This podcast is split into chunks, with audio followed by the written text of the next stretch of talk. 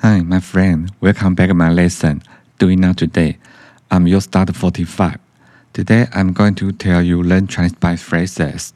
Stuck in a rut.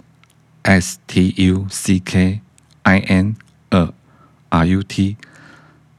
Stuck in a rut in Chinese means 一成不变。一成不变。We all know being stuck in a rut means to be stuck in a boring routine. So there are two examples I will translate in Chinese let you know. Okay, let's get started. We have not really done anything new recently. I guess we have been stuck in a rut. In Chinese means 我们最近没有真正做任何新的事情。 我猜我们会陷入一成不变，很乏味。The second example is we need to find some new things to do that we both like. Otherwise, we might be stuck in this loop forever.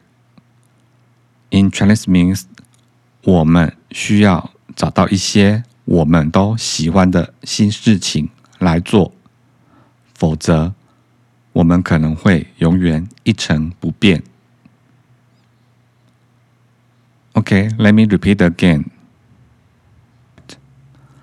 We have not really done anything new recently. I guess we have been stuck in a rut.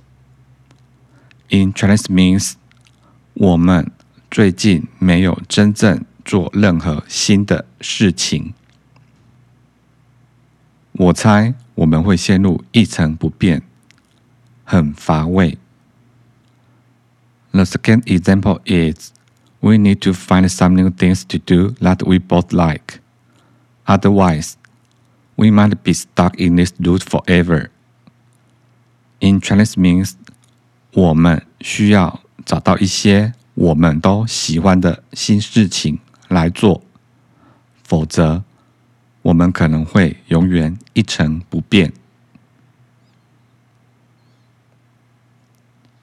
That's all for today. Hope you like. Thank you for listening. Have a nice day.